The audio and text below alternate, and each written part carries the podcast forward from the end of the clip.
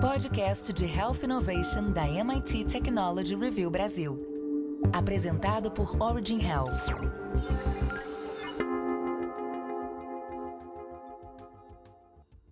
Olá, bem-vindas e bem-vindos ao podcast de Health Innovation da MIT Technology Review Brasil, apresentado pela Origin.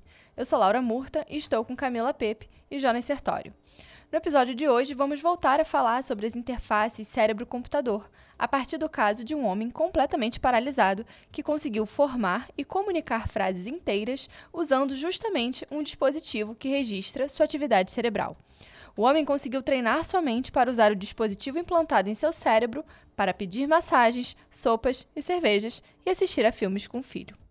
Para começar, eu quero lembrar que esse podcast é um oferecimento da Sociedade Beneficente Israelita Brasileira, Albert Einstein. Faça parte da comunidade MIT Technology Review Brasil e assine nosso conteúdo em mittechreview.com.br barra assine. MIT Tech Review barra assine. É a primeira vez que uma pessoa com síndrome de encarceramento, alguém que é consciente e cognitivamente capaz, mas está completamente paralisado, que consegue se comunicar dessa maneira, segundo os especialistas por trás do trabalho. Camila, falamos recentemente sobre o uso desses dispositivos em pacientes amputados e as expectativas e limitações quando pensamos em próteses. Mas aqui estamos trazendo um caso de um paciente totalmente paralisado. Como se deu esse processo até que esse paciente passasse então a usar uma interface cérebro-computador? Então, Laura, primeiro vamos retomar a explicação do que, que são essas interfaces cérebro-computador, como que elas funcionam, né?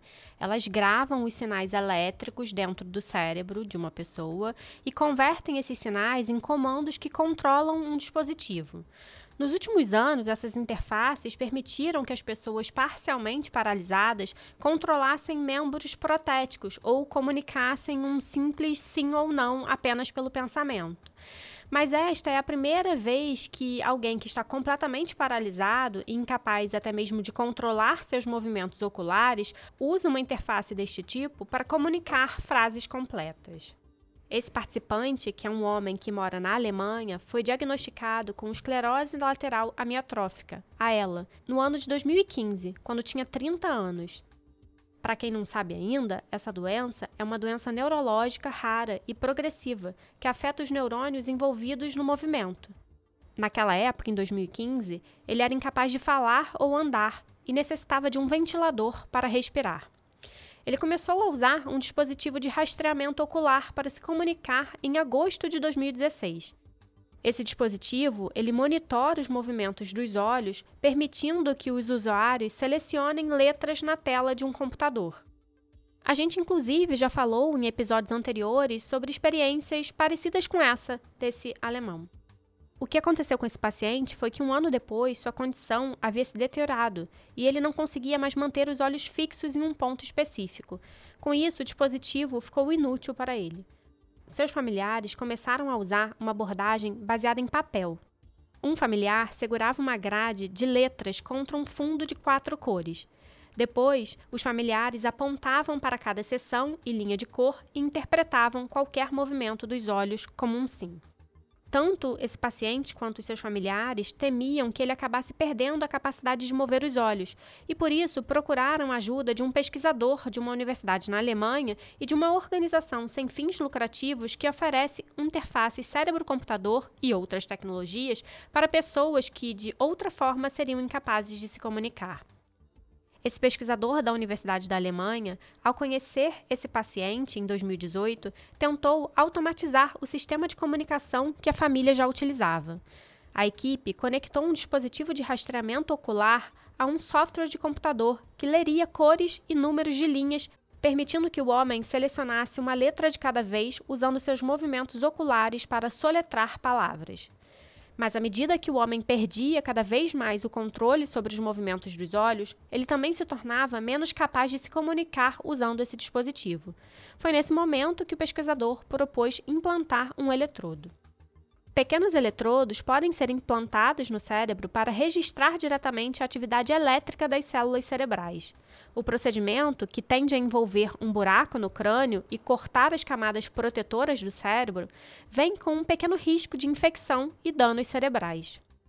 Isso significava que essa seria a última alternativa. Segundo esse pesquisador, se as interfaces cérebro-computador, que são não invasivas, e os rastreadores oculares não funcionarem mais, não há outra escolha. O homem então consentiu com o procedimento usando seus movimentos oculares, e quando o procedimento foi aprovado por um comitê de ética e pelo Instituto Federal de Medicamentos e Dispositivos Médicos da Alemanha, o homem havia perdido a capacidade de usar o dispositivo de rastreamento ocular. Por fim, Laura, ainda em 2019, os cirurgiões implantaram duas pequenas grades de eletrodos, cada uma medindo 1,5 mm de diâmetro, no córtex motor do homem, que é a região na parte superior do cérebro responsável pelo controle do movimento. Jonas, como eu disse antes, não é a primeira vez que falamos sobre o uso dessa interface, para além de outros casos, mas entendendo também as dificuldades e as expectativas da inteligência artificial em todo esse processo. Nesse caso específico, como foi essa transformação dos sinais em comandos? Bom, Laura, no dia seguinte ao implante do eletrodo, a equipe já começou a tentar ajudar o homem a se comunicar. A princípio, foi pedido ao homem que imaginasse fazer movimentos físicos. Isso ajudou outros usuários a controlar membros protéticos e exoesqueletos, e é o método que a Neuralink, empresa do Elon Musk, planeja adotar. A ideia é obter um sinal confiável do cérebro e traduzi-lo em algum tipo de comando. Mas a equipe não conseguiu fazer isso funcionar. Após 12 semanas de tentativas, eles descartaram a ideia e decidiram tentar uma abordagem chamada neurofeedback. O neurofeedback funciona mostrando a uma pessoa sua atividade cerebral em tempo real para que ela possa aprender a controlá-la. Nesse caso, quando os eletrodos no cérebro do homem registravam um aumento na atividade, um computador tocava um tom de áudio crescente. Uma queda na atividade cerebral teria um tom descendente. Em dois dias, ele conseguiu aumentar e diminuir a frequência de um tom sonoro, de acordo com Child Harry, que diz que visitou o homem em sua casa todos os dias da semana durante 2019 até o início da pandemia.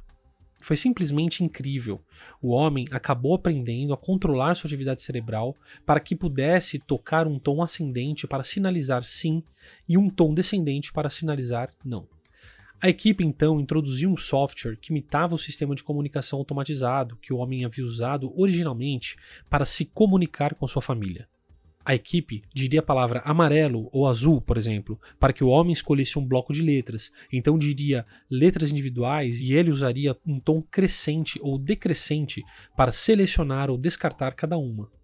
E hoje aqui no podcast a gente tem a participação mais que especial do Dr. Miguel Nicoleles, que é médico e neurocientista, membro das Academias de Ciência da França e do Brasil e é pioneiro na pesquisa interface cérebro-máquina.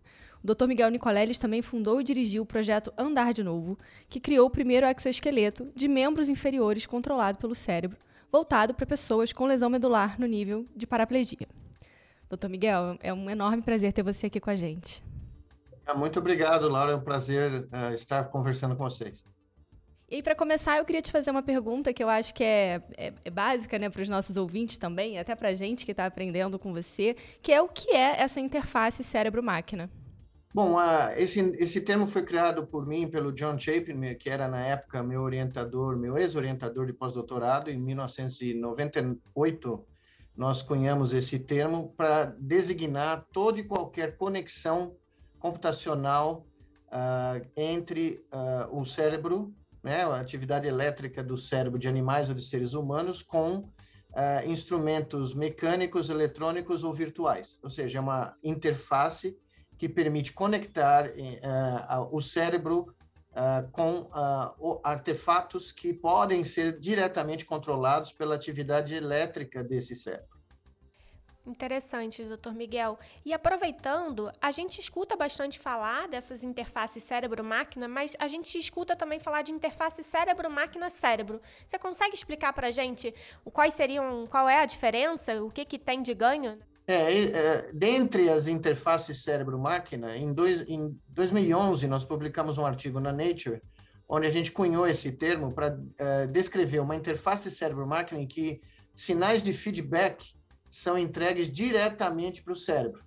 Eles não são entregues através da visão, do tato, da audição, mas através de técnicas de microestimulação uh, do sistema nervoso central, microestimulação elétrica, o feedback de um, vamos dizer, um braço robótico que está se mexendo no espaço, controlado pelo cérebro, manda sinais para o cérebro diretamente. E nós mostramos isso com animais controlando os braços virtuais. Então, eles usavam o cérebro para fazer o braço virtual mover, e o braço virtual, quando encontrava um objeto, mandava um feedback tátil diretamente para a parte do cérebro que processa a informação tátil, bypassando a, o corpo do animal. Né? Daí o termo interface cérebro-máquina-cérebro. Então, essas interfaces seriam utilizadas para as novas gerações de neuropróteses e utilizadas na neuroreabilitação dos pacientes. Seria isso? Isso, em pacientes que não têm a, a capacidade de sentir o corpo, né? Pacientes que têm quadriplegia, quadriplegia ou pacientes que estão é, com total falta de comunicação do corpo com o, o cérebro por outras doenças degenerativas, a nossa ideia foi criar algo que independesse do corpo uh, do indivíduo para receber esse feedback. Mesmo que ele não tenha acesso visual, tátil ou auditivo, o cérebro dele receberia esses sinais de feedback. E foi daí que nós criamos essa ideia e testamos ela em vários experimentos. Em 2019, nós publicamos o, o segundo, uh, a segunda geração dessa interface cérebro-máquina-cérebro, e ela está agora começando a ser aplicada uh, em estudos em seres humanos. Você tem vários casos de sucesso, mas um que marcou todo mundo foi o caso do paraplégico que deu o pontapé inicial na Copa do Mundo. Esse, essas interfaces cérebro-máquina, cérebro-máquina-cérebro foram utilizadas nesse experimento? Sim, é, foi exatamente a, razão pela qual nós é, decidimos organizar essa demonstração que, a, infelizmente, o MIT Technology Review nos Estados Unidos achou que não tinha sido bem sucedida, mas dois anos depois nós publicamos o trabalho com os resultados neurológicos dos pacientes, que foi o trabalho mais citado na internet da história da ciência brasileira. Foram 95 milhões de visualizações uh, do, do, do, filme, né, do, de, descrevendo esses resultados. Foi uma, a primeira interface cérebro-máquina controlando uma veste robótica uh, para membros inferiores, e os pacientes, para nossa surpresa, não só aprenderam a, a, fazer isso, pacientes com lesões aqui torácica alta, né, que é uma lesão bem, bem difícil de você lidar com o paciente, porque ela é, é quase uma quadriplegia, ainda é paraplegia, mas é, né, é alta. Os pacientes eh, demonstraram que, ao usar essa interface continuamente, duas vezes por semana, durante seis meses, uh, eles começaram a ter uma recuperação neurológica parcial, que ninguém nunca havia previsto. E foi isso que nós publicamos uma série de artigos, começaram em 2016, nós estamos publicando o último daqui a pouquinho, uh, o último capítulo dessa série de artigos, porque nós repetimos isso num segundo grupo de pacientes. Independente dos pacientes da Copa do Mundo, nós criamos um segundo grupo com um grupo controle, usando técnicas de reabilitação natural, normais, que existem há, há décadas. E o grupo controle não teve nenhuma recuperação, e o grupo que usou a interface cérebro-máquina da maneira como a gente está conversando aqui, uh, teve uma recuperação impressionante, reproduzindo os achados do primeiro grupo. Então, os pacientes recuperaram funções motoras, teve pacientes que conseguiram mexer as pernas, começaram a caminhar com uma outra ajuda, sem o exo, inclusive. Né? Para esses três pacientes, a gente não precisa mais usar o exo. Uh, funções viscerais, que são fundamentais, controle da bexiga, uh, por exemplo, que é uma fonte de infecção, né? A falta do controle da uhum. bexiga é, é gravíssimo para os pacientes paraplégicos e quadriplégicos, mas eh, nós conseguimos demonstrar melhora significativa da função visceral e da função sensorial, que é outra coisa que nós não esperávamos. Eles começaram a sentir o corpo de novo, abaixo da lesão. Ah, excelente. Eu ia te fazer exatamente essa pergunta: se essa questão das sensações motoras também tinham sido alcançadas por esses pacientes é um caso de muito orgulho para nós brasileiros que isso tenha tido a contribuição do doutor. Muito bom. Foi uma das coisas mais emocionantes foi uma das pacientes, duas, né? Tínhamos duas pacientes mulheres. A primeira chegou para nós um dia, aí que nós notamos que tinha algo sensacional ocorrendo, falando que pela primeira vez ela tinha ido na praia, depois de 13 anos de lesão, e sentido o sol nas pernas e que o marido dela ficou completamente chocado, porque evidentemente ela não sentia o sol durante todos esses anos, né? não tinha sensação de temperatura. E nós começamos a testá-la, e por causa disso nós descobrimos que todos os pacientes estavam tendo essa recuperação. E a segunda a mulher do grupo uh, chegou um dia para nós e disse que estava sentindo claramente as cólicas menstruais. Então ela decidiu engravidar, depois de 14 anos, e teve um menininho, um bebê, né? Uh, e sentiu a gravidez inteira algo que ela não conseguiria fazer porque ela tinha uma lesão alta, né, também. Mas ela sentiu e chegou a, a, ao termo, né, ao parto. Não foi parto normal por causa do alto grau de osteoporose da bacia, mas foi uma das emoções maiores que eu senti na vida ver ela relatando os chutes da criança, do bebê, e dizendo que tinha ficado grávida porque tinha novamente recuperado essa sensação visceral, né? É fantástico. Agora, doutor Miguel, eu queria até aproveitar esse, esse gancho para te perguntar, assim, nesse momento, o, o que, que você acha que a gente ainda precisa avançar, né? Quais são os desafios dessa tecnologia? É, até quais são os próximos passos, os próximos ganhos que a gente pode ter com isso? E também, como você acredita que, que a gente poderia conseguir ter isso é, disponível para toda a população, né? Com uma distribuição ampla? É, isso é uma das coisas que eu decidi fazer. Uh, o ano passado, em julho, eu completei minha carreira, né, depois de 40 anos, uh, virei professor emérito da Duke University nos Estados Unidos, e agora estou lançando um projeto mundial para uma rede mundial uh, de colaboradores em todo o mundo para tentar traduzir todos esses avanços científicos em terapias, novas terapias e novos novos artefatos né, que usam como centro a interface cérebro-máquina. E também é, deixar claro que é muito importante que as pessoas saibam que existem ideias que são desenvolvidas em laboratórios de pesquisa que precisam ser adaptadas, e nós aprendemos isso na Copa do Mundo, para os desejos dos pacientes, porque o paciente é a prioridade na prática clínica. Então, a maioria das aplicações eu eh, criei e difundi durante 30 anos uh, métodos invasivos né, de, de registrar a atividade do cérebro, e evidentemente você aprende demais e você faz coisas do arco da velha entrando no cérebro. Mas a maioria das aplicações em clínicas uh, não precisam ser invasivas. O caso próprio que vocês relataram nesse artigo, tem formas de você fazer comunicação do paciente que tem essa separação completa do mundo sem precisar entrar dentro do cérebro.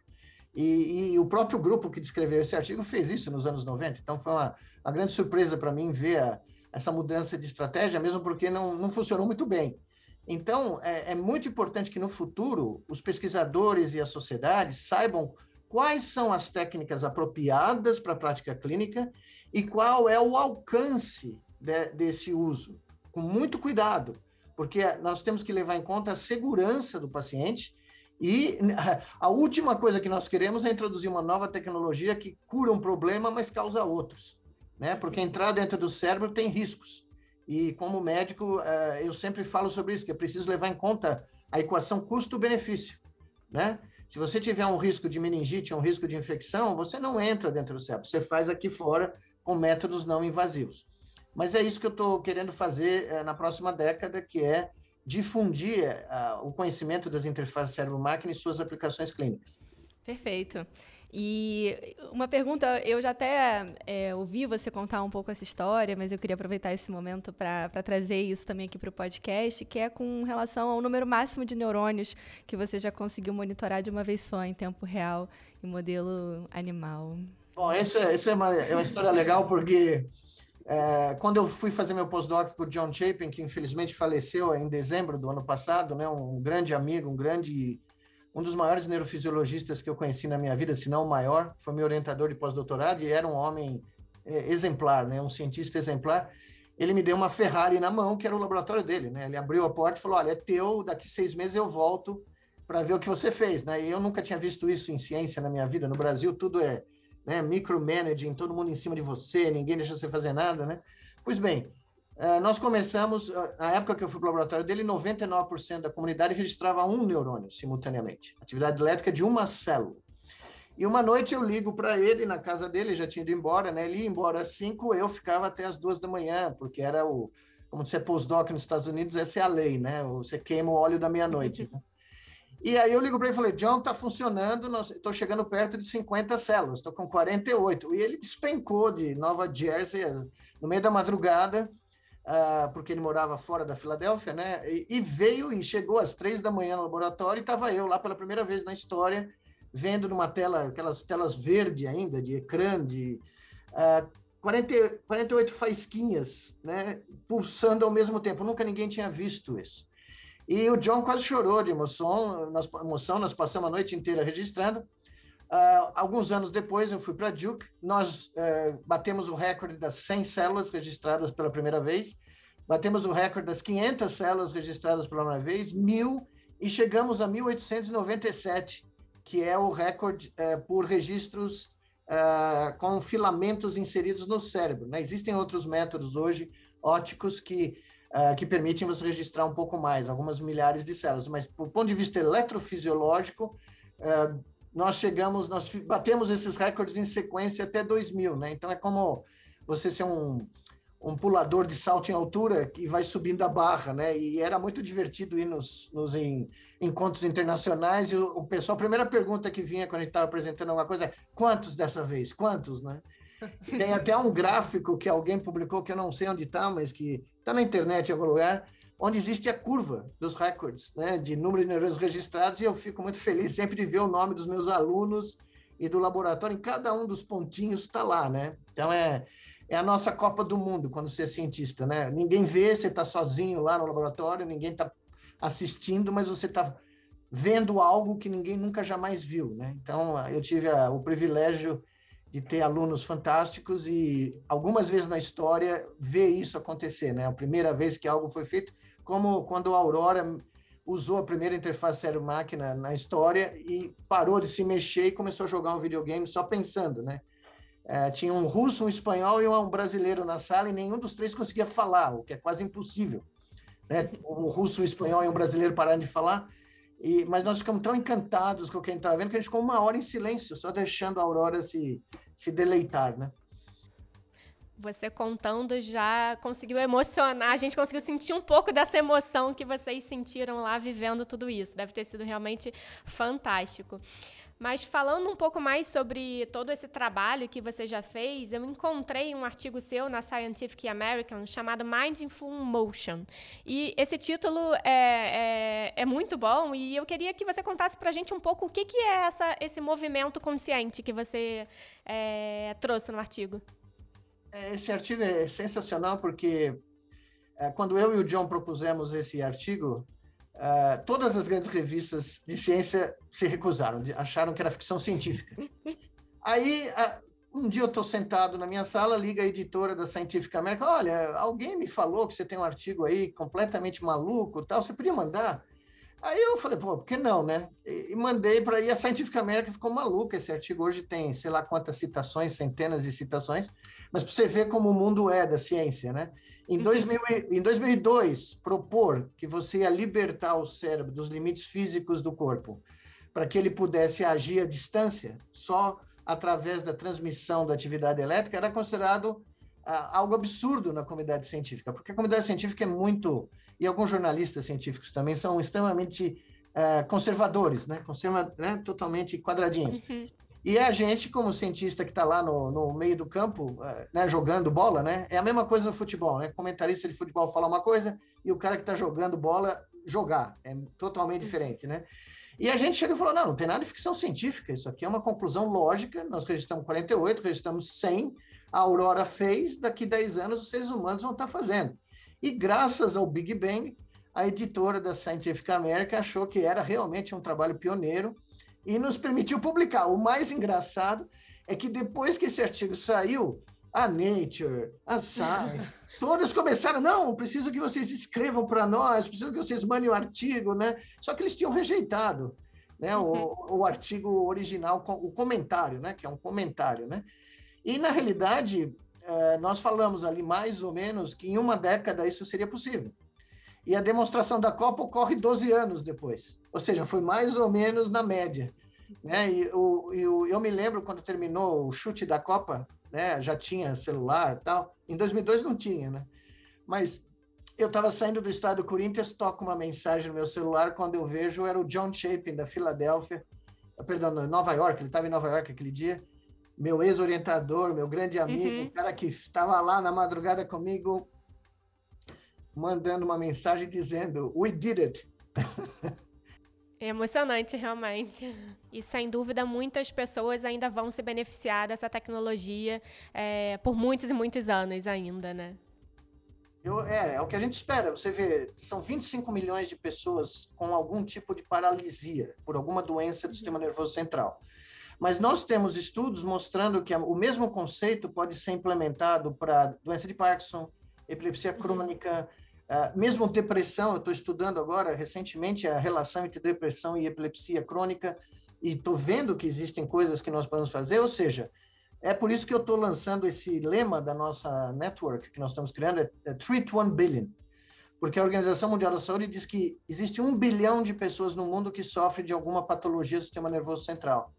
E eu acredito que o roadmap, né, a missão principal, fundamental da neurociência moderna é oferecer algum tipo de terapia nova, alternativa que não seja medicamentosa, uh, para esses um bilhão de pessoas que sofrem de epilepsia crônica, depressão, uh, consequências de derrames, né, uh, Alzheimer's, Parkinson, enfim, doenças que quando eu fui para a faculdade, todo mundo me dizia que não teria tratamento jamais.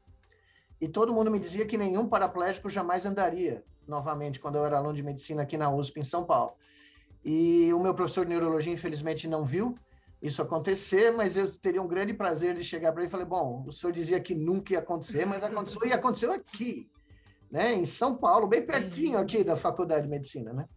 Não, e doutor Miguel, é muito interessante porque é o que você está falando, né? E não é só sobre o andar, também tem todas as outras complicações relacionadas que, como você contou no começo, é, a gente já consegue, de, de, alguma forma, ver o ganho, a questão da mulher né, com, com o bebê que ficou grávida e teve toda a sensação, isso é muito, isso é muito importante. E, doutor Miguel, é, é, é um prazer conversar com você e a gente que discute inovação em saúde aqui to toda semana ter a oportunidade. A gente já falou de alguns casos, né, de interface cérebro-máquina aqui, já falou para paciente amputado, né, já teve esse caso agora desse desse outro paciente. É realmente um, um enorme prazer. A gente está muito feliz de ter você aqui com essa participação. Muito obrigado e eu acho que nos próximos anos vocês vão poder falar muito mais, porque eu acho que agora depois de uma incubação de mais de uma década, a área realmente explodiu, né? Mas muito obrigado pelo convite. Lembrando que a gente tem outros episódios falando sobre interface cérebro-computador, em que a gente discute o papel, avanços e limitações da inteligência artificial no caso de próteses e também como a gente poderia desempenhar diferentes atividades com o poder da mente. É só você conferir na nossa página, no seu aplicativo de podcast de preferência. Também entre em mittechreview.com.br/cine para fazer parte da nossa comunidade. Semana que vem a gente está de volta para falar de inovação em saúde. Eu espero você. Até lá. Você ouviu o podcast de Health Innovation da MIT Technology Review Brasil, apresentado por Origin Health. A maior publicação de biotecnologia e saúde no mundo, agora no Brasil.